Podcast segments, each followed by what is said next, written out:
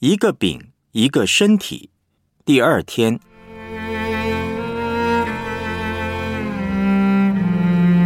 十字架的救恩一，显明人的罪性。哥林多前书一章二十一到二十五节，世人凭自己的智慧，既不认识上帝，上帝就乐意用人所当作愚拙的道理拯救那些信的人。这就是上帝的智慧了。犹太人是要神机，希腊人是求智慧，我们却是传钉十字架的基督。在犹太人为绊脚石，在外邦人为愚拙，但在那蒙召的，无论是犹太人、希腊人，基督总为上帝的能力、上帝的智慧。因上帝的愚拙总比人智慧。上帝的软弱总比人强壮。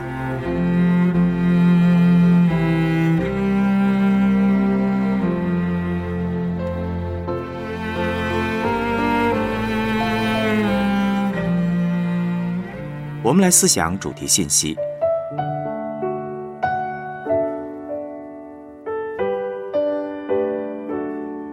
哥林多教会基本的问题是骄傲、自夸。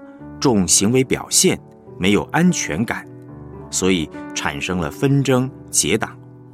用神学的说法，就是想靠自己的行为称义。保罗怎么样解决他们的问题呢？他开出来的药方是提醒他们十字架的救恩，可以参考一章十八节，还有二章二节的经文。当人离开十字架的救恩。离开因信称义的福音，就会落到没有安全感、自大、自义、纷争的里面。十字架上显出每一个人的罪。十字架的救恩要解决的问题，第一就是罪的问题。全人类的罪，如果浓缩成四个字，那就是自夸自大、自以为是或自以为意。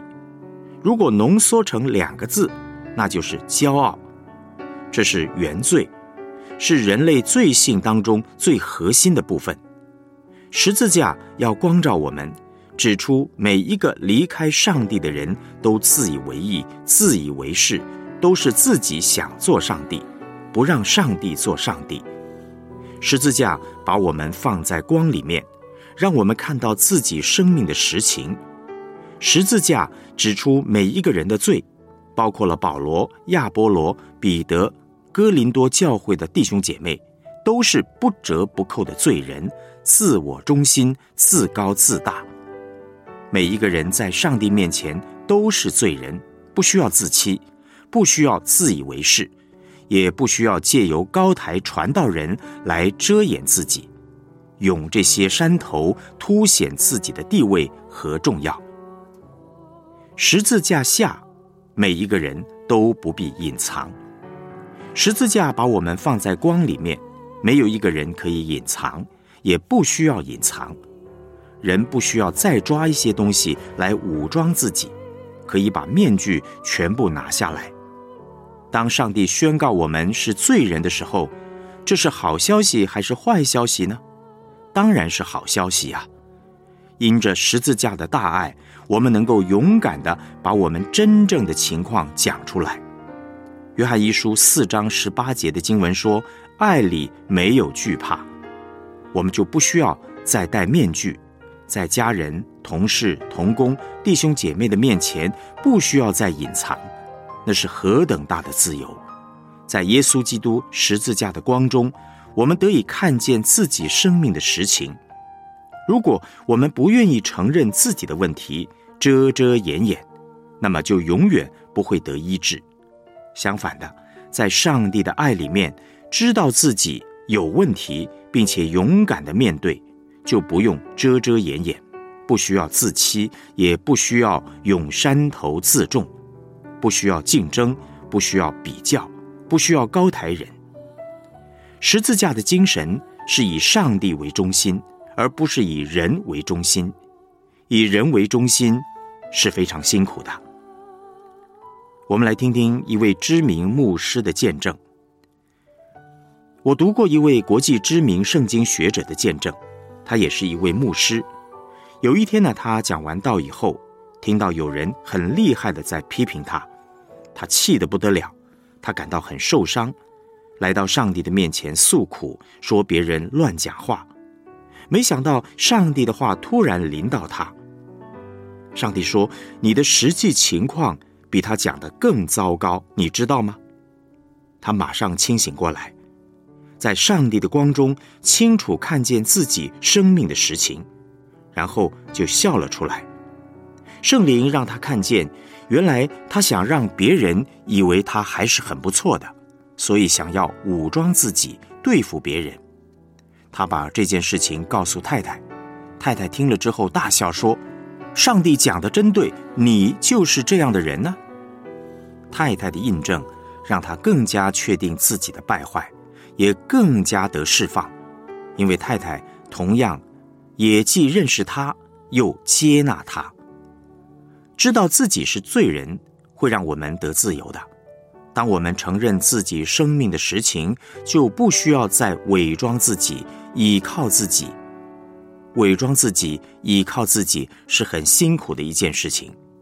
十字架。让我们能够坦然无惧的来到上帝的面前，做真实的自己，这是多么美好的一件事啊！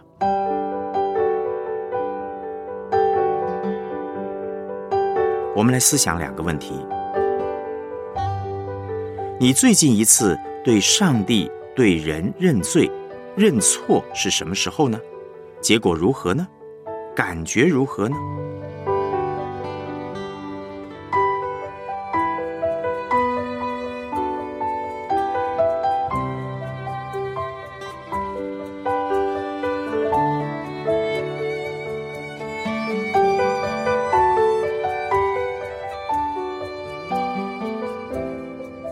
什么是十字架的救恩？这与你的生活有什么关系呢？